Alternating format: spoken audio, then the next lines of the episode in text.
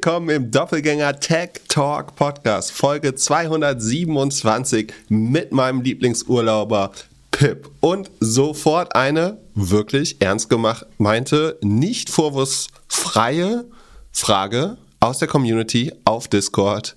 Wie schaffst du es als linksgrün versiffter Berliner deine Flugurlaube vor dir selbst zu rechtfertigen. Und sag mir bitte nicht, dass du einfach kompensierst.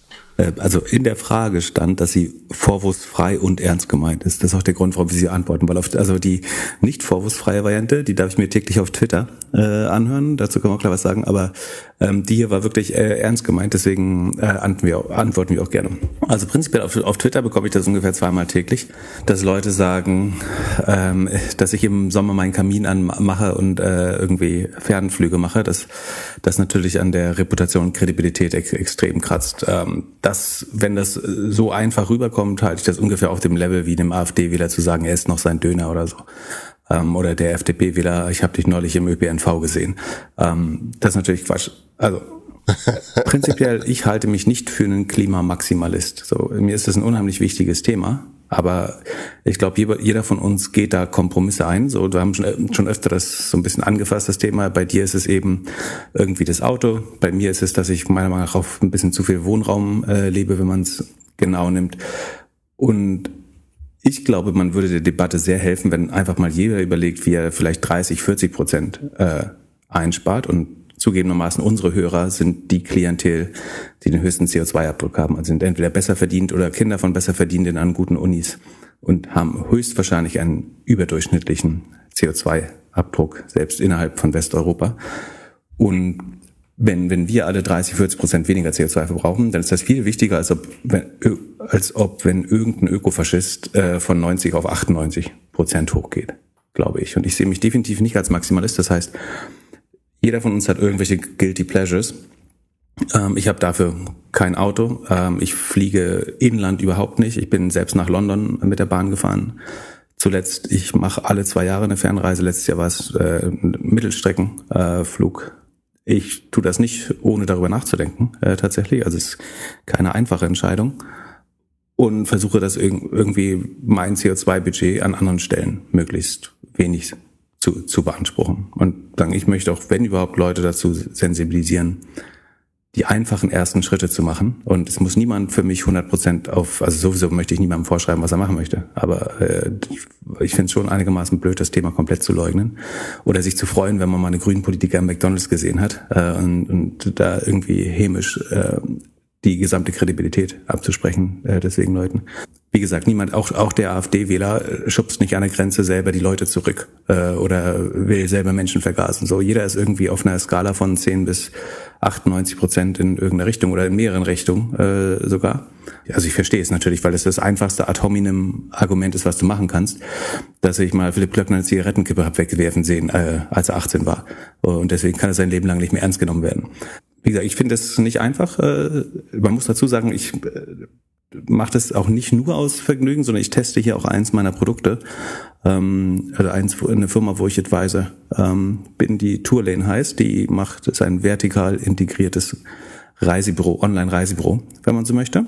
Wollte ich mir mal anschauen, einfach weil ich es nicht effektiv beraten kann, wenn ich das Produkt selber nicht verstehe. Äh, so mein Trip wurde nicht gesponsert, aber ich habe so, so viel Friends and Family Rabatt bekommen, dass die Firma weder Gewinn noch Verlust äh, an mir macht. Äh, ansonsten ich würde nicht wollen, dass die Firma wegen mir Geld verliert. Genau, das ist quasi eine geplante Reise, was wir normalerweise nie machen würden. Normalerweise fliegen wir irgendwo hin, buchen die ersten zwei Hotels und buchen dann im Voraus immer mal wieder das nächste Hotel zwei Tage vorher. Ähm, und das ist sozusagen die erste, in Anführungsstrichen, nicht pauschal, aber Individualreise, geplante Individualreise, die wir machen. Was übrigens äh, krasses Learning war. Achso, übrigens am Ende der Folge erzähle ich ja noch, was mein Spirit Animal ist. Das dürfen wir nicht vergessen. ähm, äh, Du darfst, du darfst bis dahin schon überlegen, was es sein könnte. Das größte Learning ist übrigens, also normalerweise hätte ich gedacht, ich bin nicht ein Typ, der, also ich mag es eigentlich im Urlaub nicht planen zu müssen. Von daher schon, schon gut, aber eigentlich ist Reiseplanung heutzutage so einfach, dass man denkt, man kann das auch ganz gut selber machen. Aber den größten Benefit, den ich nur dadurch entdeckt habe, dadurch, dass ich selber gemacht habe, ist das Gefühl, dass du in dem Moment, wo du die Reise angetreten hast, nicht mehr über irgendwelche Budgets, Geld, Hotelpreise und sowas Gedanken machst. Also du sitzt nicht jeden Tag am Pool und überlegst, nimmst jetzt ein Hotel für 200, 300, 400 Dollar pro Nacht oder so, sondern es wurde schon gebucht, du kannst nicht mehr entscheiden. Macht auch keinen Sinn mehr, irgendwelche Preise zu vergleichen oder zu überlegen, war das jetzt, du kriegst halt einen Paketpreis für das ganze Erlebnis und überlegst nicht mal, war das Hotel jetzt über dem Preis oder unter dem Preis oder wie wurde mein Budget ausgegeben. Ich finde das unheimlich, wie sagt man, ähm, entlastend, äh, rein mental. Äh, damit hätte ich nicht gerecht, ehrlich gesagt. Aber ich will äh, gar keine längere Werbeshow machen. Wer das aber auch machen will, kann. Schon in Ordnung, ich schreibe dir eine Rechnung. Genau, genau. Unter pipnet slash Tourläden äh, kann man sich aber seinen persönlichen Rabatt abholen und sehen, wo ich lang gefahren bin. Aber ähm, nee, tatsächlich, ich will noch schon mal viel Dank an allen Leuten. Achso, hier geht gerade wieder Load Shedding los. Achso, übrigens, äh, ein weiterer guter Grund, nach Südafrika zu fahren, ist, um sich mal anzugucken live, äh, wie es in 50 Jahren in der Brandenburger Börde aussieht, nämlich wenn man kein Wasser mehr hat und der Strom rationiert wird, beziehungsweise wie schlecht das für ein Land ist, wenn es nicht energy independent ist äh, und nicht genug Solar Solarkapazitäten, obwohl man im fucking besten Bereich der Welt für Solar und Wind äh, vermutlich lebt. Was wollte ich sagen? Also äh, vielen Dank für viele Leute, die mir Tipps geschickt haben. Ich mache daraus eine Google Maps Liste, äh, um das irgendwie zu crowdsourcen, dass andere Leute von den ganzen Tipps profitieren können. Äh, es haben mir viele Leute ihre Lieblingsweingüter, ihre Lieblingsadressen, ihre Lieblingsrestaurants und so weiter geschickt. Da werde ich natürlich in meiner äh, sozusagen Kapazität als Google Super Creator äh, eine schöne Maps-Liste noch äh, draus bauen. Ähm, was wollte ich noch sagen? Achso, ja, gestern übrigens äh, wahrscheinlich so 20 verschiedene Weine getrunken. Äh, ich hatte zwei Weintastings und ein Acht-Gänge-Menü mit äh, jeweils einem Wein. Wow, dafür siehst du ganz schön frisch oder, aus. Oder? Oder? Also ich, hatte, ich, ich versuche mal, ob ich es noch zusammenbekomme. Ich hatte Chenin Blanc, Chenin Blanc Reserve, Sauvignon Blanc, Semillon Viognier, Blanc de Noir, dann äh, Cabernet Franc, Shiraz natürlich, Pinotage, Malbec Merlot. Abends gab es einen Riesling zu einem Gang, ein Muskat als Süßwein, äh, lauter Blends und äh, also Verstitte, wie heißt das? Cuvées, meine ich. Äh, ich glaube, ich habe alle noch im Kopf im wahrsten Sinne des Wortes. Ähm, ist gar nicht so einfach für die Leber, Leber hier, so, so ein Afrika-Urlaub. Äh, und hatte schon einen Doppelgänger Hörer, Hörerin erkannt? Ich tarne mich im Urlaub sehr, sehr gut. Ähm, nee, aber Ohne Weste? Ab, ab heute bin ich quasi in Kapstadt. Ähm, und dann, äh, da wird's schwerer, glaube ich, den aus dem Weg. Im Moment bin ich dann eher so, so auf der Rentnerroute unterwegs. Äh, hier gibt's äh, wenig junge Leute. Aber genau, aber zurück äh, zur Frage. Ich finde es dann, so wie sie vorgebracht ist, eine total berechtigte Frage. Ich glaube, man muss definieren, wo man einsparen kann, ohne sich selber das Leben zu zerschneiden. Und ich finde zum Beispiel Reisen einen sehr guten Anlass. Und ich, wie gesagt, ich hätte natürlich Geld und vielleicht nicht die Zeit, aber das Geld auch dreimal im Jahr zu reisen äh, mach's aber eher alle anderthalb Jahre, wenn überhaupt. Äh, die letzte Reise, der letzte Urlaub, den ich gemacht habe, war Italien, zum Beispiel mit dem Zug, ohne einmal ein Auto anzufassen. Äh, Sekunde. Ja, in dem Italien-Urlaub zumindest. Und letztlich ist Reisen wichtig für die Völkerverständigung. Es ist deutlich schwerer, jemandem eine Axt über den Kopf zu hauen, äh, wenn man die Kultur mal kennengelernt hat. Ähm, ich weiß nicht, ob das das ist, wo man unbedingt anfangen sollte. Man kann natürlich überlegen, wie man fliegt, äh, welches Flugzeug, welche Klasse, äh, wie oft. Das macht Sinn. Ich glaube, Inlandsflüge sind kompletter Unsinn. Verstehe nicht, was das Argument dafür wäre. Aber wenn man zum Beispiel stattdessen sein zweites Auto versucht oder sein Auto einfach nur länger fährt, zwei Jahre, sodass kein neues gebaut werden muss, das zweite Auto abschafft, die zweite Wohnung untervermietet, äh, wenn man nicht da ist. Äh, solche Sachen halte ich vom Impact her mehr äh, viel wichtiger. Und zu meinem Kamin, den ich ungefähr zehnmal im Jahr anmache, dafür haue ich mir halt nicht eine halbe, einen halben Zentner ähm, Holzkohle dreimal die Woche auf einen, auf Grill im Sommer, weil ich Barbecue überhaupt nicht geil finde. Es gibt für jeden so die einfachen Sachen und es gibt Sachen, die unheimlich schwer sind, drauf zu verzichten. Und wenn jemand einen Oldtimer hat und möchte den alle zwei Wochen mal irgendwie 100 Kilometer durch die Eifel jagen, fein, mach das. So, es muss nicht neu gebaut werden, das Auto, das, das ist okay. Das ist halt dein Vergnügen und dann muss man, also dann darf man sich Gedanken machen, äh, wo man woanders sparen will. Ähm, ansonsten erwarte ich wirklich bessere Argumente, äh, wenn, wenn Leute die linksgrün versiffte Bubble äh, attackieren wollten. Dann muss man sich schon. Es ist einfach nur die Revanche, dass du immer auf meinem Auto so abhatest.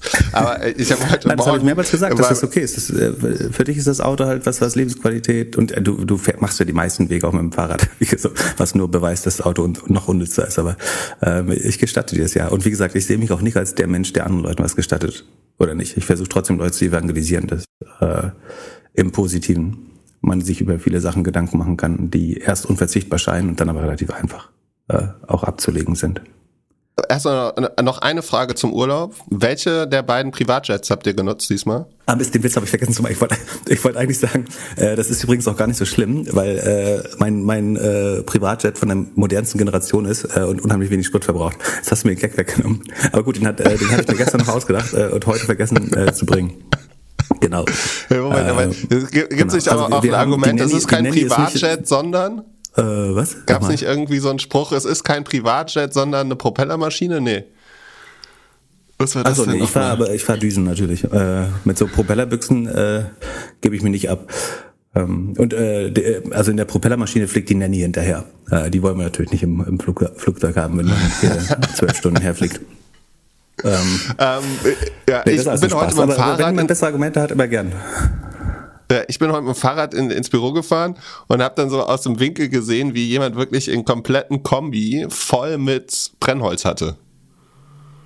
Und dann habe ich mir kurz über, überlegt, ob der das jetzt alles gekauft hat für seinen Kamin oder ob äh, er das sogar verkauft. Aber ich fand es sehr, äh, ja, äh, sehr verwunderlich, dass jemand sein komplettes Auto voll mit Holz hat. Mein Kubikmeter Brennholz hält übrigens länger als ein Jahr. Äh, was ungefähr darauf schließen Ja. lässt, wie oft man den Kamin anmacht. Aber Ich, ich wurde im Urlaub von einem Hörer gefragt, ob ich in den Urlaub mit dem Fahrrad gefahren bin. Ach, du warst auch im Was Urlaub? natürlich ich auch eine dachte, Flugreise war. Ich dachte, darüber können wir nicht erzählen, ob, ob du mit dem Fahrrad gekommen bist. Sag, lieber noch Docs mal lieber, äh, wer noch Ja. in deinem Hotel war. Also, äh, ja, nee, das wollen wir, wollen wir nicht verraten. Äh, aber eine Person, die auch da war, war mal mein großes Aber es waren Nachhaltigkeits... zwei DAX-CEOs, oder? Nee, einer ist CEO. Achso, aber zwei C-Levels DAX. Ja, äh, ja. Äh, hätte ich nicht gedacht, dass die in so einen abgeranzten äh, äh, äh, Urlaubsort die fahren. wollten wahrscheinlich auch den schönsten Golfplatz, so wie du. Nee, der kann der Über Alter. Golfplätze können wir auch mal reden, ob das so viel Sinn macht. Äh, irgendwie in. Ja, es äh, kommt drauf an, wo. Aber do, dort habe ich auf jeden Fall kein Golf gespielt, weil ich da überhaupt keine Lust drauf hatte. Und es war für mich, es kann jetzt jeder raten, aber für mich war es eigentlich die hässlichste Urlaubsdestination, die ich je bereist habe. Also ich hätte jetzt einen Tipp, wenn ich es nicht schon wüsste. Ich, äh, ich würde genau darauf tippen. Es gibt ja noch einen Tipp von, äh, von einer älteren Folge, da hast du ja ausgerechnet, wie viel Kilometer wir voneinander entfernt waren. Jetzt, äh, jetzt kann, äh, ja, äh, oder vielleicht liegt es ja. Ähm, ja, es war ein sehr, sehr schöner Urlaub, aber schon irgendwie äh, bemerkenswert hässlich. Und dort äh, war- waren wir auch kurz äh, all-inclusive und da habe ich am Buffet mein absolutes Nachhaltigkeitsvorbild von damals, also so Avocados-Store-Zeit, ähm, äh, wo ich noch auf alles geachtet habe, den habe ich dann auf einmal am Buffet gesehen, äh, was ich schon sehr verwunderlich fand. Aber so ist es halt mal. Man muss, jeder muss sich an die eigene Nase packen und ab und zu überlegen, äh, was man vielleicht ein bisschen verbessern kann. Und nicht so sehr, sehr auf andere schauen. So, haben wir heute auch noch Fachthemen. Aber vielen Dank für die Nee. Frage. Also ähm, immer gern, wenn man sie so Das sachlich war's. rüberbringen Kurze kann. Urlaubsfolge. Reicht auch wieder. Ich muss auch auschecken um elf. Weil heute ist Abreisetag. Äh, Wir machen heute äh, Mobile am Mittwoch. Und zwar hast du dir schon Artifact von den beiden Instagram-Gründern runtergeladen. Ja, ich habe das hier im Trello-Board gesehen und hätte mich natürlich gern wenigstens minimal auf das Thema vorbereitet. Aber was mich an den ganzen neuen Twitter-Konkurrenten äh, ärgert, ich, das, das ist einer, oder? Soll einer werden. Ja, könnte man so sagen, ja. Dass ich auf allen möglichen Waitlists bin, aber äh, es noch nirgendwo in die Nutzung einer dieser Produkte geschafft habe. Weder bei Post.news, wo der Signer-Prozess meiner Meinung nach total broken ist, äh, und bei Artefakt glaube ich auch nicht. Es kann auch daran lesen, dass ich die Mail schon bekommen habe und einfach nicht alle E-Mails lese, gerade weil ich ähm, versuche, meinen äh, E-Mail-Consumption niedrig zu halten im Urlaub. Gut, dann habe ich eine gute News für dich und alle, die zuhören. Und zwar, die App ist frei verfügbar jetzt. Ähm, in Deutschland Nummer vier unter den News-Apps, also hinter Twitter, Reddit, Bild, kommt Artifact und dann die Tagesschau. Ähm, 50.000 Downloads auf Android. Und was ich schon echt krass finde, ist, dass hier der Harry von 20VC es geschafft hat, die beiden Jungs zu interviewen. Also Wahnsinn, was der, was der mittlerweile oder schon immer für, für, für Leute vor das Mikrofon bekommt. Äh, Und die erzählen so ein bisschen über ihre, äh, ihre Zeit und wie sie arbeiten. Ähm, Das Interview können wir mal verlinken in den Show Notes. Ist, ja, manchmal finde ich es ein bisschen zu privat, aber schon, schon gro großes Learning, was sie halt versuchen, oder das da, kurz zusammengefasst, sieht man so, die sind irgendwie 2,18 von, von Meter weg und haben dann so immer mal wieder zusammen geschaut, was sie so machen können. Das sind die WhatsApp-Gründer, ne? Musst du dazu sagen? Nee, nee, Instagram. Äh, Instagram-Gründer, Entschuldigung, genau, Kevin System, ja, ja, genau. Genau. Ja, die, die haben ja eigentlich mit Instagram so mit das eins der, der besten mobilen Produkte gebaut, die schon damals oder sehr, sehr früh eine sehr äh, große Detailliebe hatten. Äh, einer der, der Gründe, wie sie sich damals abheben konnten zu allen anderen Foto-Apps, war, dass sie diesen Upload sehr, sehr schnell hinbekommen haben. Also die haben das Bild schon hochgeladen äh, und noch nicht gezeigt, dass es hochlädt und somit war das Bild unheimlich schnell online. Wir haben halt sehr viel ähm, äh, ja, Detailliebe reingesteckt. Das merkt man jetzt auch und das merkst du auch in diesem Interview. Ne? Die hätten die App schon viel, viel früher rausbringen lassen, haben sich sehr viel Zeit gel ge gelassen und deren größtes Learning ist eigentlich von TikTok. Dass sie halt sagen, okay, ähm, so wie Social Media vorher gesehen worden ist mit Social Graph und ich mag die Sachen, die meine Freunde mögen, so funktioniert Social Media eigentlich gar nicht mehr, sondern es funktioniert nur noch über Machine Learning oder AI und daraufhin bauen sie das. Und was du jetzt hast, ist halt eine App, in die sich merkt, welche Artikel du dir anschaust und dir dadurch dann ähm, bessere Artikel anbietet oder mehr, was du magst. Ähm, und halt da, da dahinter so ein Machine Learning zu machen. Die fragen auch vorher ab, so hey, welche Abos hast du, was schaust du dir an?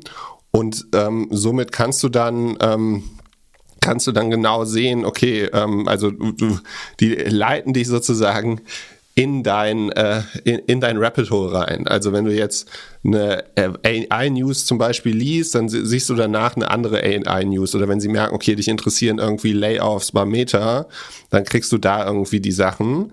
Und es ist schon, man hat schon so das Gefühl, man kriegt so ein bisschen sortierte News ist natürlich auch nichts Neues, ne? Gab's, also du, hast wahrscheinlich irgendwie bei Google dir irgendwas zusammengeklickt, was du das hast. Ja, es gab mal, ich kann mich erinnern, dass Flipboard mal irgendwie ganz eine der ersten coolen Apps auf dem iPad war und so. Mhm, Aber ich finde es schon eine angenehme App. Und sie sagen in dem Interview auch, also sie wollen halt Machine Learning, dass das irgendwie das, das Leben verbessert, dass man halt das Social less social wird und mehr AI-driven und versuchen da, und man könnte so sehen, dass sie so ein bisschen so ein App-Studio bauen, mit dem sie dann verschiedene Sachen dafür bauen.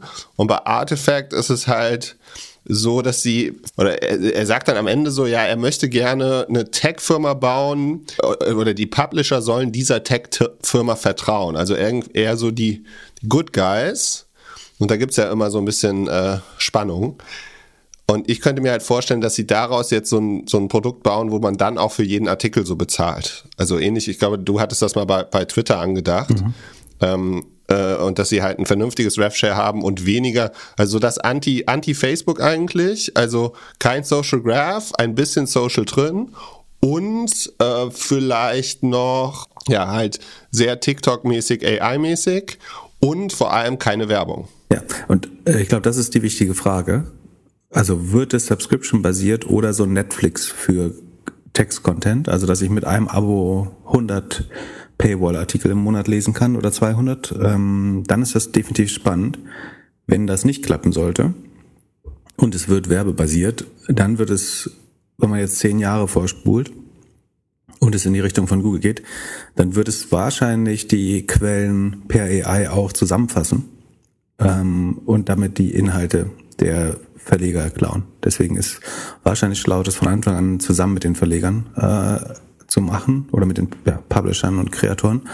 Ähm, weil die Gefahr ist definitiv natürlich, dass wenn du erstmal einen Feed baust aus Newsartikeln, dass du irgendwann sagst, boah, eigentlich brauchen wir diesen extra Schritt äh, in den Artikel auch nicht. Wir können auch dir einen super, super Abstract schreiben zu jedem Artikel, der dich interessieren würde. Also diese typischen drei Bullet Points, die Business Insider, Bloomberg und so weiter macht oder CNBC. Ja.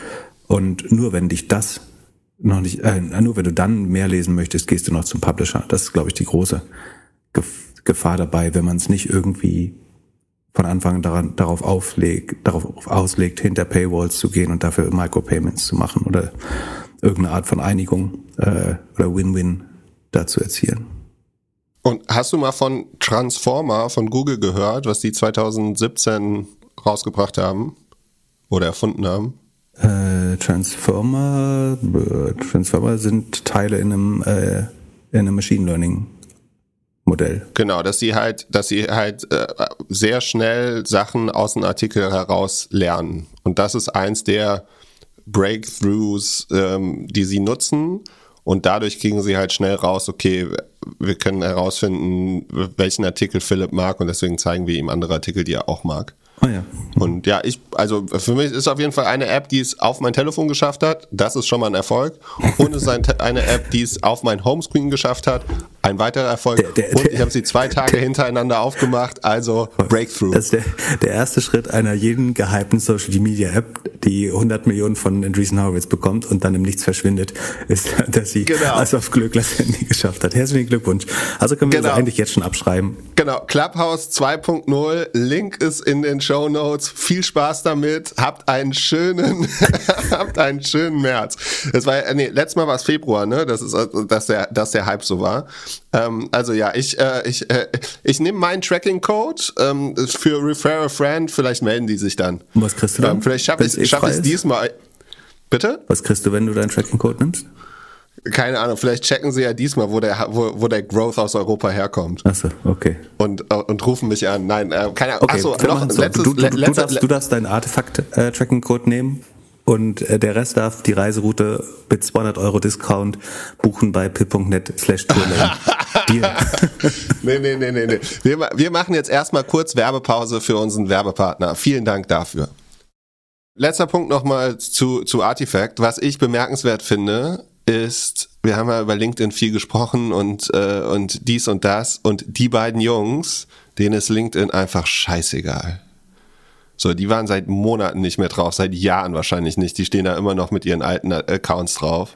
Ja, ähm, aber pass auf. Finde ich schon, ja, ja, ist ein bisschen andere Welt. Gut und schlecht, weil hier ist das Problem. Ich krieg jetzt einen Newsfeed, das ist halt irgendwie Update oder Nuzzle oder Clipfolio oder wie das, wie ist das doch, ne? Ähm, mit, mit Intelligenz drin. Aber was dir immer noch fehlt, ist die Einordnung durch Leute. Ich verstehe, dass es genau das ist, was sie nicht wollen, den Social Character. Aber der, der Grund, warum Leuten den Inhalten auf LinkedIn vertrauen, ist ja, weil sie irgendwie eine Ein- oder auf, auf Twitter, weil sie eine Einordnung dazu bekommen von Thought-Leadern. Ähm, und das fehlt natürlich da. Also die Frage ist, ist die AI jetzt Thought Leader, also deine eigenen Gedanken treiben dich ja, und ob das äh, etwas sagen, plakativ formuliert, ähm, dich von deinen eigenen Gedanken tragen zu lassen, ist für zehn Prozent der Leute eine gute Idee. Äh, wer weiß, wo das hinführt, wenn Leute mit einer komischen Grundeinstellung in so eine App reingehen. Du mach mal, du hast doch hier so ein Nuttenhandy. Mach mal mit deinem Zweithandy auch einen Account und äh, dann äh, gebe ich dir die ersten zehn Artikel. Oder du machst mal ein Sign-up, was maximal, maximal schlecht ist und schaust, in welche Richtung dich das treibst. Oh ja, ja, das machen wir. Äh, und sie schauen auch ein bisschen wohl drüber, was sie so aussenden. Also es gibt links und rechts tendierte Medien, aber sie, sie nehmen es schon ernster als andere Social Networks, die sagen, hey, wir sind nur Plattform. Was so ein bisschen freaky ist und was so der alte Growth Hack von damals ist, also sie haben so einen gewissen Social Charakter schon drin, ist, dass sie äh, bei Refer a Friend natürlich sofort äh, Pop-up haben, ich zeige das gerade in die Kamera, indem sie sagen so, hey, share uns mal dein Kontaktbuch. Das war ja so einer der uraltesten Mobile-Hacks, dass du irgendwie so schnell wie möglich alle Kontakte bekommen hast und dann komplett rausgespammt ja. hast. Und, ähm, und damit sie dann sagen ja. können, äh, Artefakt ist die erste App, die innerhalb von vier Tagen 100 Millionen Nutzer erreicht hat oder so. Ja, ganz so schnell geht's nicht. Also, Link in den Show Notes. Viel Spaß bei der weiteren Folge. Jetzt eine Frage. Wir bleiben bei AI. Macht ein breit gestreutes Portfolio inklusive Emerging Markets noch Sinn, wenn AI Developed Markets stärker beflügelt wird? Das ist eine sehr schlaue Hörerfrage. Also die Hypothese, ha, die hast du hast du OpenAI danach schon gefragt? Äh, nee, du? Nee. Mach, mach, mach du mal parallel. Ähm, also die Hypothese, die ich darin da höre, ist, dass AI natürlich hauptsächlich von Unternehmen in der erst, sogenannten ersten Welt äh, oder entwickelten Welt, was auch eigentlich genauso schlechter Term ist, aber äh, in Firmen in den reichen Ländern entwickelt wurde und die die Hauptprofiteure wären.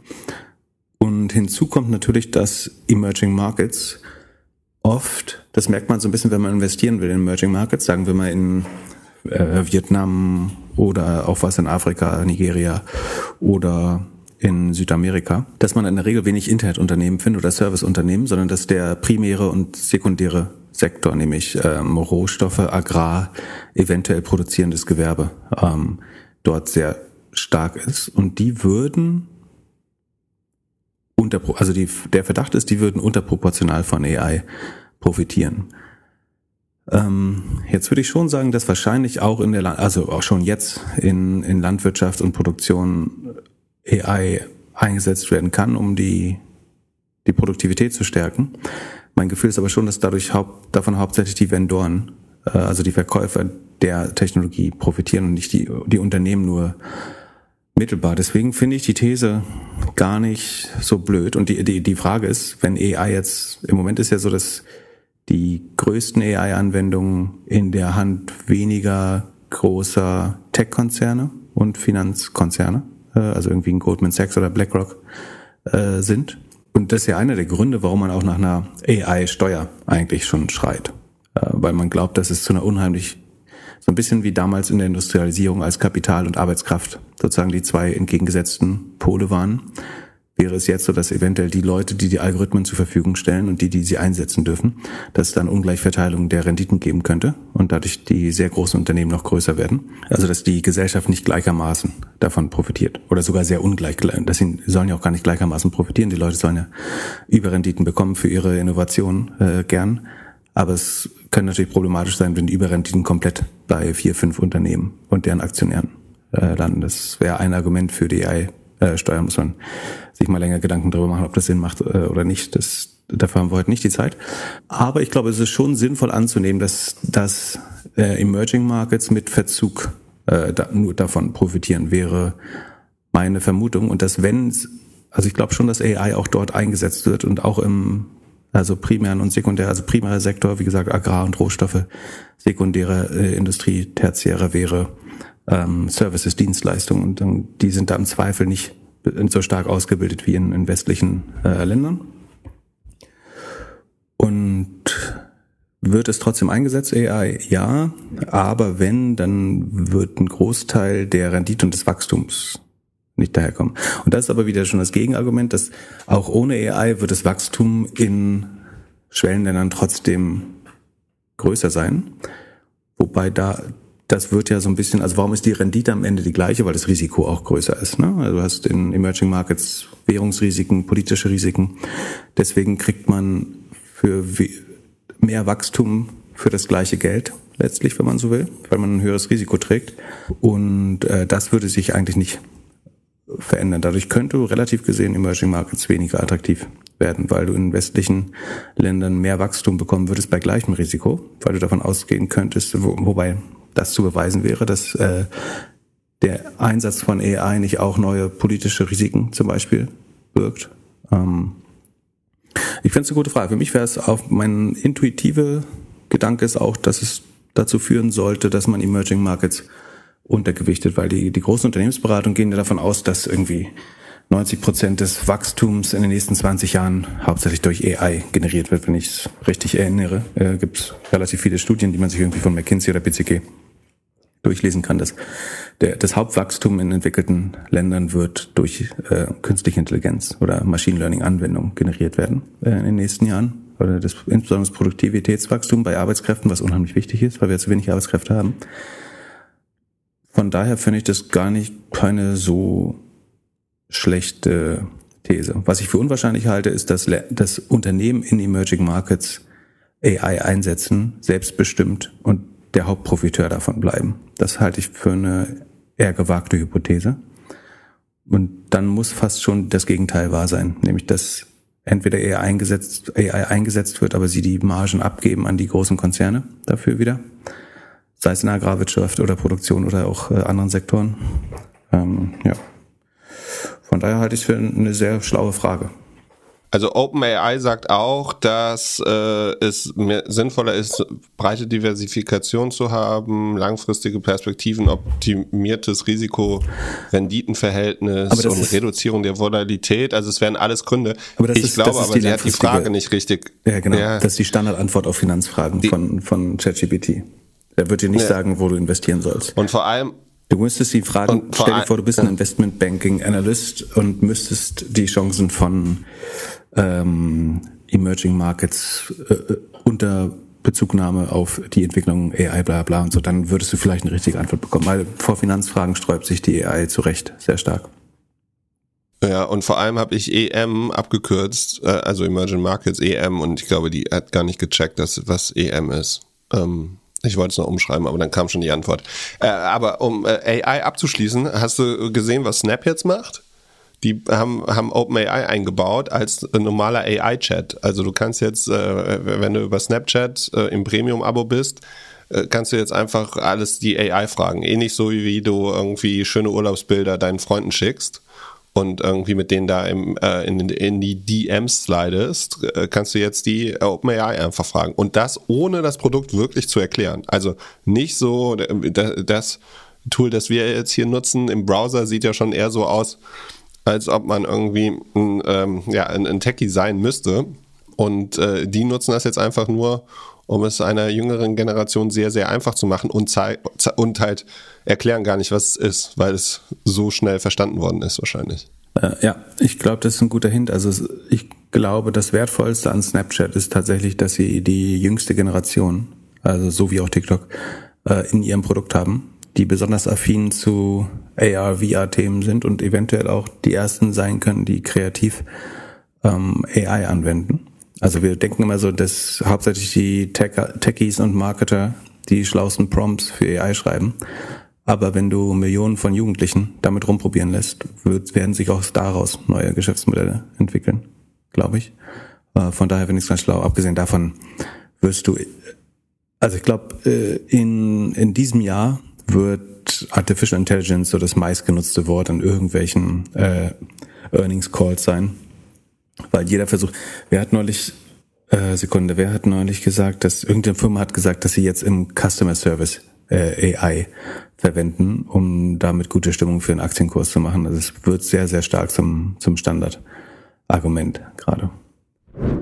Es handelt sich hierbei nicht um Anlageberatung. Keine spezifischen Kauf- und Anlageempfehlungen. Keine Anlageberatung, keine Rechtsberatung, keine Steuerberatung und auch keine Aufforderung zum Kauf oder Verkauf von Wertpapieren. Die Verantwortung für solche Trades liegt bei euch. Philipp und Philipp haften nicht für eure Verluste. Philipp und Philipp und Philipp können die Risikodisposition der HörerInnen nicht einschätzen. Ihr entscheidet selber, was ihr kauft und tragt dafür auch die Verantwortung. Alles könnt ihr auch nochmal unter doppelgänger.io slash Disclaimer nachlesen. Wen AI übrigens nicht retten kann, ist Sono Motors anscheinend. Ähm, und zwar hat man jetzt, nachdem man nur die Hälfte der Anzahlung für den Sion einsammeln konnte, das Projekt eingestampft, äh, also sich eingestanden, dass das nicht funktioniert. Damit müssen leider drei Viertel der Leute gehen, was natürlich schade ist, ist glaube ich 300 Leute. Und jetzt plant man nur noch die Solarpanels für andere Fahrzeuge zu bauen, also für Busse, Nutzfahrzeuge und so weiter und glaubt, dass das weiterhin ein einträgliches Geschäft sein könnte, mit dem man nicht so viele Leute beschäftigt. Ähm, und die bereits geleisteten Anzahlen aus, nicht aus dieser, also die jetzige Runde, wie du damals richtig gesagt hast, wird gar nicht erst abgerufen, äh, zum Glück. Und die bereits geleisteten Anzahlungen von zuvor, da gibt's jetzt einen Rückzahlungsplan, wo man über Jahre Guck mal, ob ich hier eine schnelle Zusammenfassung finde von. Ich kann es dir erklären. Es gibt zwei Videos, die man dazu konsumieren kann, nicht muss, kann. Das eine ist das, hey, wir, wir, wir haben uns entschieden, das jetzt nicht zu machen und wir bedanken uns bei der Community. Ich, ich ahne schon vor dem, dass das Video kommt. Von einem Anwalt, oder? ja, wir, wir machen weiter. Also das, äh, ich hätte das Video ein bisschen anders gemacht. Und vor allem, mich haben zwei Sachen da echt gestört. Das eine ist, dieses, diese Frage, ist Innovation in Deutschland gewollt? Wir haben eine Vollzeitstelle hier gehabt und haben trotzdem nur 12.000 Euro vom Freistaat Bayern bekommen in den sieben Jahren. So. Ja, sie haben noch eine also, mega EU-Förderung bekommen. Nach oben, also, na gut. Ja, und auch dieses, also, ja, dieses, also, take the lose, so, du, ihr habt jetzt da verloren, es hat jetzt nicht geklappt, so, ihr habt das Maximale versucht, okay, aber jetzt sag nicht irgendwie, Deutschland ist schuld, dass ihr da nicht mit weitergekommen seid. So, und aber dann das Zweite, das was ja mich stört. Das ist ja ein Standardargument. Das sagt Neufand ja auch, die ja, BaFin ist schuld und das, äh, also wenn man es nicht schafft, sich Niederlagen auch irgendwie selber zuzuschreiben, dann ist man sozusagen auf der ersten Abfahrt zum Reichsbürger. Ja, oder machst wie Paul Ripke, Niederlagen nie ertragen, aber beschuldige auf jeden Fall keine anderen Leute oder keine ja. anderen Sachen dafür. Ja. So, ja, die Marktlage ist schlecht, ja, okay, man hätte irgendwie, hätte, hätte Fahrradkette. Ihr habt es versucht, ihr habt es nicht funktioniert. Und das zweite, was mich an der Nummer stört, ist, dass sie sagen in diesem Video, wir wollen jetzt oder wir wollen jedes Fahrzeug da draußen mit Solar ausstatten. Und das ist genau den Punkt, den ich auch wo ich gedacht habe, das macht super Sinn. Und bei diesem Event habe ich gefragt, hey, wieso baut ihr nicht einfach für jedes Auto so ein Ding, dass du da hinfährst mit deinem, keine Ahnung, äh, Volkswagen Elektro, 100% Elektroauto oder Hybrid und dann macht ihr irgendwie, äh, ändert ihr die Türen und so oder klebt da was drauf und dann äh, fährt das Ding irgendwie ein sorry, paar die, Kilometer die, mehr. Das ist, das ist doch der größte Unfug. Die Türen sind doch die ineffizienteste Solarfläche der Welt. Wer braucht denn 90 Grad Winkel? Ja, und sollen, sollen die sich ausklappen auf dem Bürgersteig, damit sie ein bisschen bisschen Sonne abbekommen. Ja, ja. Das, das, ist total bescheuert. Du hast eine Solaranlage auf dem Dach und baust dein Auto, was irgendwie eine minimale Fläche hat, bau halt auf dein Carport oben, äh, wenn du Sonne hast, eine Solaranlage rauf und mach eine Steckdose an dein Auto. Das ist totaler Quatsch. Allein das Mehrgewicht, was du durch die Solaranlage hast, holst du wahrscheinlich, äh, das, da würde mich mal der Wirkungsgrad interessieren, wie viel Wirkungsgrad du eigentlich verlierst, dadurch, dass du irgendwie eine, eine halbe Tonne Solaranlage oder auch wenn es nur 150 Kilo oder wenn selbst wenn es nur 100 Kilo wären, die die Solarpaneele wiegen, ist es total bescheuert, deine Solaranlage durch die Gegend zu fahren. Das ist so wie, du haust ja auch nicht einen Kohleofen hinten ins Auto rein. Und ja, gut, und, und, hast einen Kofferraum voll Kohle. Da, da, das kann ich nicht bewerten. Das ist ja auch irgendwie so ein bisschen die Innovation, die Patente oder was auch immer, was sie da gemacht haben. Aber was mich stört ist, dass sie das in diesem Video sagen und sie mir auf der Veranstaltung gesagt haben, das ist gar nicht möglich. Also sie können so. LKWs, sie können Busse und so können sie umrüsten, aber Autos beispielsweise würde gar nicht funktionieren wegen irgendwie Windschnittigkeit und so weiter und so viel, viel zu großen ähm, äh, Einfluss aufs System und so und das würde nicht gehen. Und wenn du dann, also wieso machen sie jetzt ein Video Video mit, wir wollen jedes Fahrzeug da draußen mit Solar ausrüsten, wenn du beispielsweise da nicht morgen hinfahren kannst oder in einem Jahr hinfahren kannst und sagen kannst, hier, ich habe irgendwie ein Volkswagen Elektroauto, jetzt will ich bitte irgendwie 20 Kilometer am Tag mit Solar rumfahren. So, das funktioniert nicht oder, also, Vielleicht ist es auch falsch, vielleicht verstehe ich es auch nicht, aber das, was ich gelernt habe auf, auf, dieser, auf dieser Veranstaltung war so, das leanste mein, Produkt meine G-Klasse sieht noch nicht hässlich genug aus, kann ich, kann ich mir noch ein paar Paneele dran knallen. Ja, wobei G-Klasse hat ja genug Dach und so, das äh, ist schon, das würde wahrscheinlich klappen. ähm, ja, das klingt intellektuell nicht 100% ehrlich. Zu, zurück zum Thema ähm, Rückzahlung. Also wenn man letztes Jahr da irgendwie eine Förderung gezahlt hat, äh, dann ist folgendes. Dann haben sie jetzt einen Rückzahlplan. Witzigerweise, dieses Video ist nicht, ist ungelistet auf YouTube. Also man kann es gucken, wenn man den Link hat über die Webseite. Wir verlinken es einfach in den Show Notes. Da wird dann erklärt vom CEO und vom CFO, was sie für einen Plan haben. Also 30 Prozent werden bis Ende, zwei, Ende diesen Jahres ausbezahlt, 40 Prozent oder verbleibende 40 Prozent bis Ende Juni 2024 und die letzten 30 Prozent bis Ende Januar 2025. Und als Dankeschön gibt es 5 Prozent auf die ganze Summe in der letzten Auszahlung. Aber man kann natürlich auch das Unternehmen weiter unterstützen, weil es geht ja jetzt weiter und kann einfach sagen so, hey, ich verzichte auf 10, 20, 30 Prozent und dafür haben sie so eine Webseite gebaut, wo man dann sieht, so wie viel man eingezahlt hat. Ähm, das zeigen sie auch recht gut in diesem Video. Was ein bisschen verwirrend ist, ist, dass sie das zeigen anhand von einer Anzahlung, die am 23.02. 2023, wahrscheinlich kurz bevor sie das Video gedreht haben oder als sie das Video gedreht haben, auszahlen. Und da habe ich als erstes gedacht, Moment mal, heißt das, dass die Leute, die jetzt eingezahlt haben, vielleicht doch irgendwie das Geld nicht sofort oder nicht nicht eingezogen bekommen haben? Aber das ist wohl nicht so. Also es geht an die Leute, die es damals gemacht haben. Mit der ganzen Nummer sieht man halt, wie derbe kompliziert so Crowdfunding ist ich finde es schon recht positiv, dass sie das Geld zurückzahlen. Wahrscheinlich müssten sie das gar nicht machen. Ähm, oder?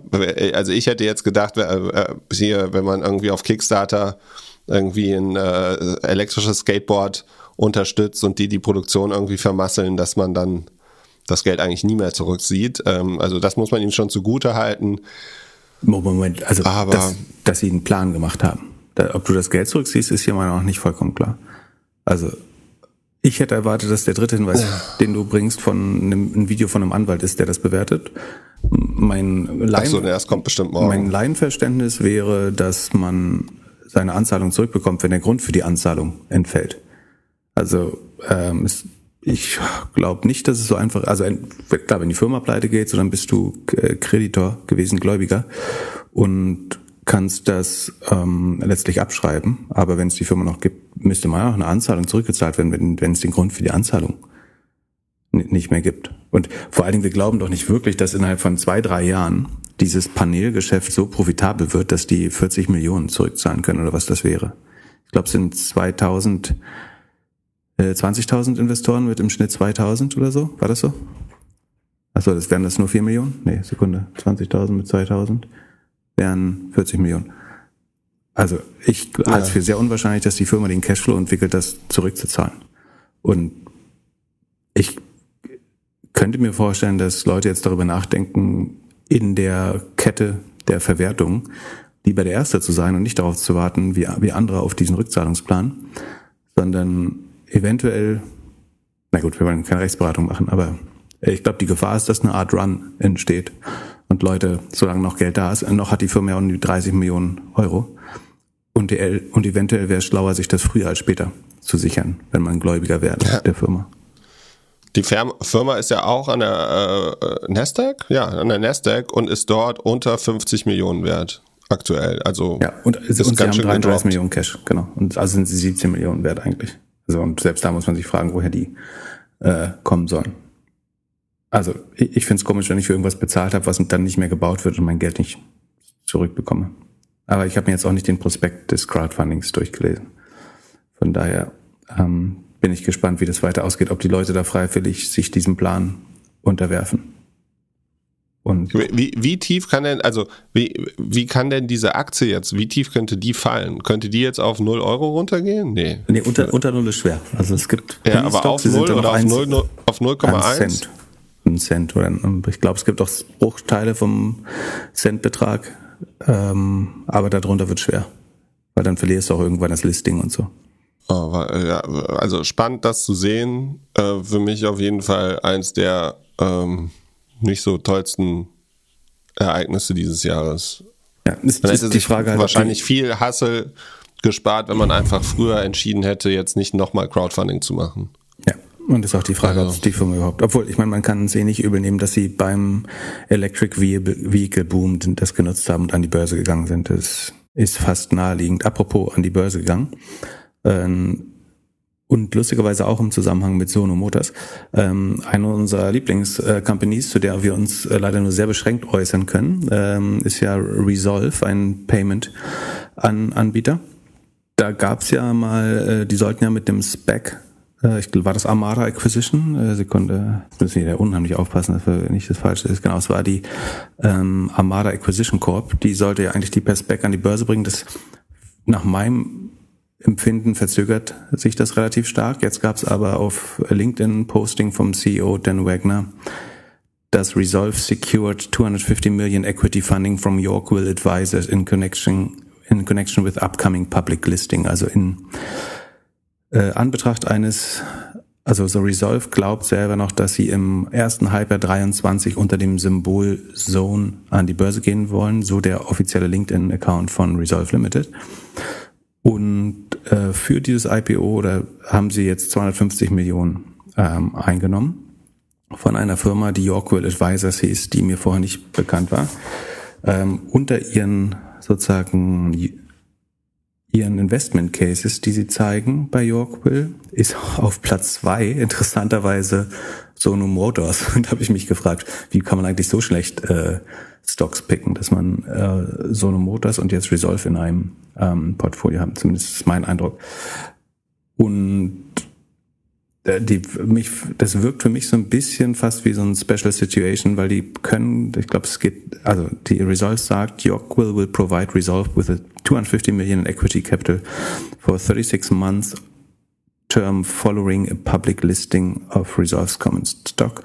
Resolve will not be obligated to draw the full 250 million. Um, Resolve will control both the timing and amount of all drawdowns and will issue stock to Yorkville on each drawn down from the facility. Also sie kriegen offenbar ähm, für das Geld, geben sie neuen Aktien aus, ist mein Gefühl. Ähm, bin gespannt, wie, wie, wie das weitergeht. Ähm, aber habe hab es auf jeden Fall interessant gefunden, dass als ich mir Yorkville angeschaut habe, da auf Platz zwei der Selected Investments äh, oder Select Investments äh, so eine Motors zu sehen, die ja jetzt nicht das beste Investment sein gewesen sein sollten. Beziehungsweise weiß man nicht, wann Yorkville sein Geld da rausgezogen hat. Äh, den Rest muss man sich leider selber durchlesen, äh, weil wir uns dann sicherheitshalber ein bisschen bedeckter halten. Ähm, Ansonsten können wir noch Earnings machen. Ich hätte äh, zwei Earnings vorbereitet, die ich äh, relevant fand. Das eine ist Zoom. Ich nehme an, du möchtest nicht, dass wir auf Agora eingehen. Ah, Agora habe ich vergessen. Okay. Und zwar, Zoom ist äh, die Video-Conferencing-Software, die wir gerade nutzen. Ähm, die haben es geschafft, immerhin nochmal um 4% gegenüber dem Vorjahr zu wachsen und um 1,44% gegenüber dem Vorquartal. Was, also sie kämpfen wirklich mit dem Nullwachstum. Ähm, letztes Quartal waren es 0,2, jetzt 1,4. Gegenüber dem Vorquartal, gegenüber dem Vorjahr sind es noch 4%. Ähm, aber immerhin wächst man noch. Ähm, deswegen haben die Zahlen noch positiv überrascht, weil nicht alle noch daran geglaubt haben. Problematisch ist so ein bisschen, dass die Cost of Revenue aber schneller steigen und so ist die Rohmarge von einem Vorjahr 76 auf inzwischen 74 äh, runtergegangen, zwei Prozentpunkte. Das hilft schon mal nicht. Und dann ein weiteres Problem ist, dass die operativen Kosten um 70 Prozent steigen und zwar hauptsächlich, weil R&D, die Forschung und Entwicklung, um 123 Prozent hochgegangen ist. Marketing um 55 Prozent und General Admin um 56 Prozent. Das ist natürlich echt komisch, wenn man nicht mehr wächst so viel Geld weiter in Forschung und Entwicklung und äh, Marketing zu prügeln. Ähm, die Mark haben wir die Magic Number, die kann nicht gut sein, ja 0,15, das ist höchst ineffizient eigentlich das Marketing, wenn du 500 Millionen ausgibst, um was sind das 60 Millionen an ARA reinzuholen, ähm, ist wirklich nicht geil. Von daher bleibst da sehr angespannt. Zoom hatte ja bekannt gegeben, dass sie 15% der Leute entlassen. Das war die Story, wo Eric Yuan, der CEO, 0,1 Promille, glaube ich, seines Net Worth an Gehalt aufgegeben hat, äh, um die Firma zu retten, in Anführungsstrichen. Ähm, und na, das hatten wir ja vorgerechnet, äh, dass das für ihn eher ein gutes Geschäft war, als irgendein äh, Verzicht auf irgendwas. Unterm Strich macht Zoom erstmals Verluste seit seit drei Jahren. Ähm, also man hat zwischendurch ja mal äh, im Jahr 22 hatte man eine Milliarde Gewinn gemacht.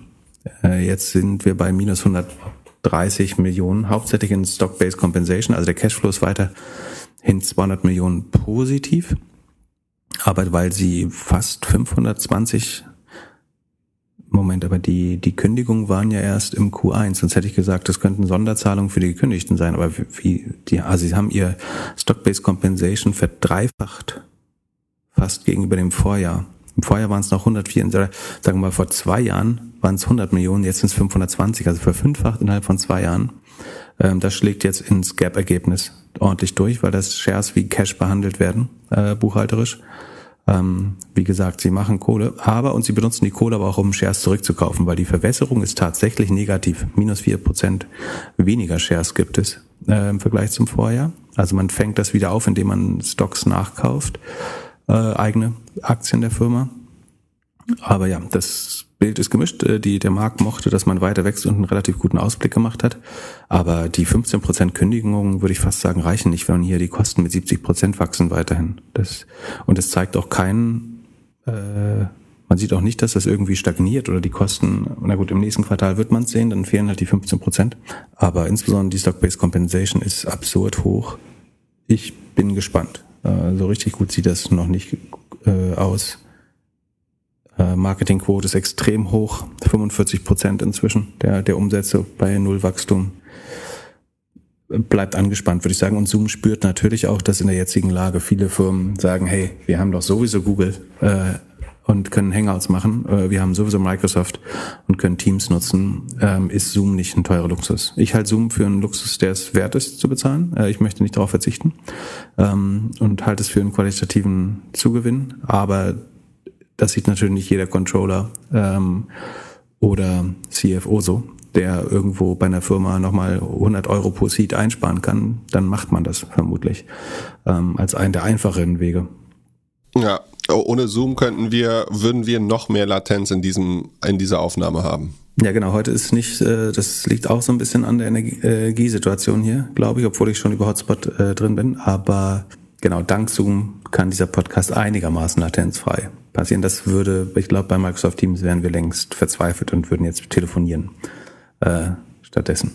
Aber so, so kannst du mein wunderschönes Konterfei auch weiter äh, sehen und ich, und ich deins natürlich dein schönes äh, Hamburger Schnösel-Outfit. Ja, ich bin ein bisschen enttäuscht, dass, dass Zoom dieses Jahr so schlecht performt hat bis jetzt. Ähm, da naja, also was, sagen wir, was die Bullen-Story wäre natürlich, dass die Enterprise-Accounts wachsen. Also sie sagen, die kleinen Leute, die haben wir letztlich geholt, um das Produkt populär zu machen. Die Enterprise-Customer wachsen mit 12 Prozent, der Enterprise-Umsatz wächst mit 18 Prozent. Und irgendwann wird die Churn der kleineren Accounts überkompensiert werden von den, vom Wachstum der großen Accounts. Und dann wäre man wieder beim zweistelligen Wachstum. Ich könnte mir vorstellen, dass man so ein bisschen durch das Tal geht gerade und dass man in vier Quartalen wieder zweistelliges Wachstum sieht. Mal sehen. Ähm, darauf spekulieren würde ich im Moment nicht. Äh, ich guck mal kurz, was Zoom noch kostet, ob sich, ob das irgendwie eine besonders günstige Wette ist. Mein Gefühl ist aber, dass es eher nicht so ist. Ähm, dazu ist meint er jetzt auch nicht schnell, ne? Doch, Sekunde. 22 Milliarden, also 21,55. Ja, das ist aber. Sind wert dreieinhalb, viermal Enterprise Value, hm. Oh, 20 mal Forward PE ist, wenn, wenn die wieder anfangen zu wachsen, wäre es gar nicht so schlecht. Aber erstmal würde ich sehen wollen, dass die Kosten, also die, die Kosten, im Moment wird die, das Ergebnis immer kleiner und nicht größer durch die hohen Kosten. Von daher ist es, glaube ich, kein guter Zeitpunkt zu investieren. Und ich glaube auch die 15% Entlassung haben dann nicht gereicht. Ja, das glaube ich auch. Ich, ich, ich warte auf die News mit äh, diese schöne Airbnb-News von damals. Wir konzentrieren uns auf unser Core-Business. Wir hören auf mit dem ganzen äh, Apps-Zeug und den ganzen Tritra Tralala. Wir machen keine Hardware und so weiter. Wir machen nur noch richtig, richtig gut Videocall. So. Und dann machen wir noch Hims und Hers. Keine Reaktion wegen Latenz. doch, doch, äh, doch, doch, macht Sinn. Äh, das ja, ist, ja, also, ja, macht also, Sinn, ich muss mehr. Ich also muss, auf jeden Fall können wir nicht zwei Milliarden im Jahr für R&D ausgeben. Äh, das ist Unfug. Ähm, also seit ich gesehen, also apropos, seit ich, äh, weil du, seit, weil du meinst, du musst mehr trinken, seit ich gesehen habe, dass die allermeisten Leute hier im Auto von den äh, Wine Estates runterfahren nach dem Tasting, äh, weiß nicht noch, wie lange ich äh, Auto fahren will, aber ich gebe das Auto heute auch ab. So, Hims and Hers ist ein E-Commerce-Angebot für schambehaftete Verschreibung. Also zum Beispiel, äh, man stellt sich vor, man hat erektile Dysfunktion oder ein Problem mit dem Haarwachstum auf dem Kopf. Dann kann man da äh, per Telemedizin einen Doktor oder eine Doktorin sprechen und sich solche Sachen verschreiben lassen, ohne irgendwie äh, zu dem Arzt zu gehen, der außerdem noch im gleichen Golfclub ist oder im gleichen Fre äh, Schützenverein und kann sich das verschreiben lassen und gleichzeitig dort kaufen. Das ist, wird, wird dann quasi zu einem Subscription-Business, dadurch, dass man in der Regel ja diese Sachen ein Leben lang empfängt.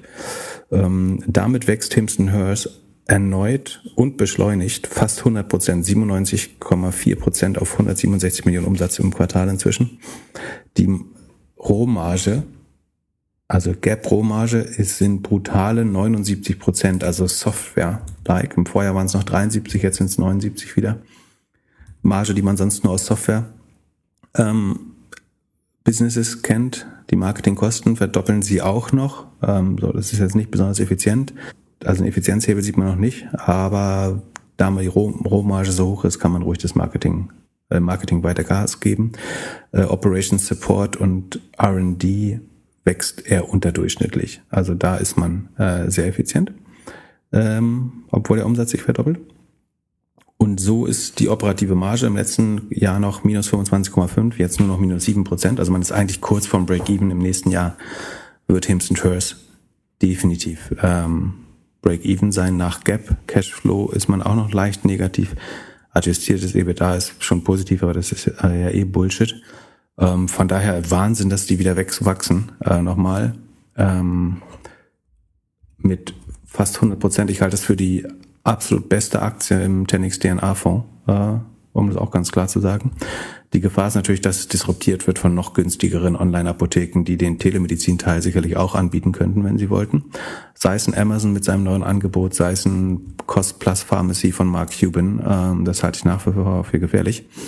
Ansonsten sind sie mit viermal Enterprise, äh, viermal, also Enterprise Value ist viermal Revenue. Äh, das KGV ist noch, äh, also sind ja noch negativ.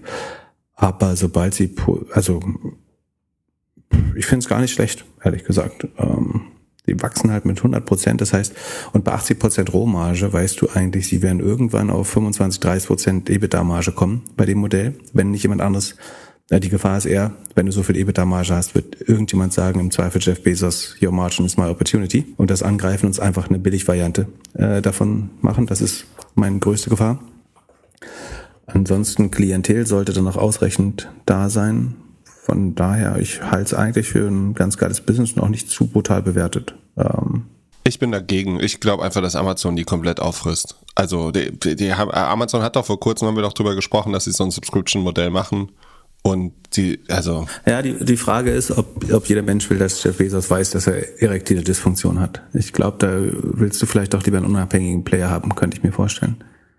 Was ist, wenn, wenn ja, aber, äh, aber jeder das wenn, auch wenn, also nicht, nicht jeder nutzt die Tabletten ja für seine Frau zum Beispiel, äh, könnte ich mir vorstellen. Und äh, ich weiß es nicht, äh, ob das. Aber ist es nicht angenehmer, wenn es im Paket von Amazon kommt, weil die Nachbarn dann nicht checken, was es ist, ob es jetzt Batterien oder Pillen sind? Bin mir sehr sicher, dass das in sogenannten diskreten Verpackungen verschickt wird. Äh, ich wette dagegen. Ich glaube, keiner braucht dafür eine Brand.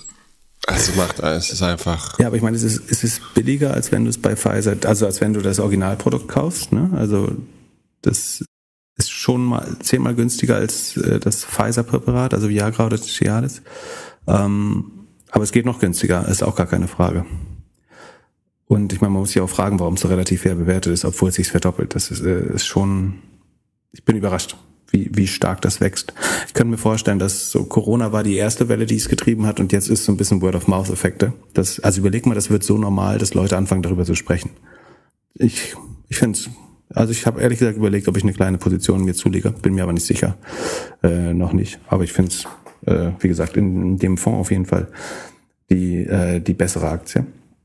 Und sonst äh, eine andere Firma, die ein überraschendes Break-Even äh, hingelegt hat, ist meine Lieblingsroller-Company, Lime. Ähm, ja. Es galt ja das Gerücht, dass man mit Rollern nicht Geld verdienen kann. Äh, Bird hat es auf jeden Fall nicht geschaffen, das ist eine der schlechtesten performenden Aktien. Aber Lime verkündet, dass sie EBIT da positiv sind, adjusted und nicht adjusted. Von, äh, ich, also man muss sagen, EBIT da ist halt vor Abschreibung. Es kann halt sein, dass die, die Rollabschreibungen da noch nicht drin sind, weil der Cashflow ist weiter negativ. Äh, ich würde vermuten, dass es sozusagen äh, das EBITDA vor Rollern sozusagen ist äh, positiv, was beim Rollerbusiness natürlich äh, sehr schwer ist. Und äh, jetzt muss ich äh, schon den, den Raum verlassen, merke ich gerade. Das heißt, das Spirit Animal kommt doch erst nächstes Mal leider. Oh, da bin ich gespannt. Da bin ich gespannt. Ich wünsche dir einen schönen Urlaub, viel Spaß im Community-Treffen äh, in Kapstadt. Spamt alle Pip voll und äh, bis, bis Samstag. Ja. Vielen Dank dafür. Ciao, ciao.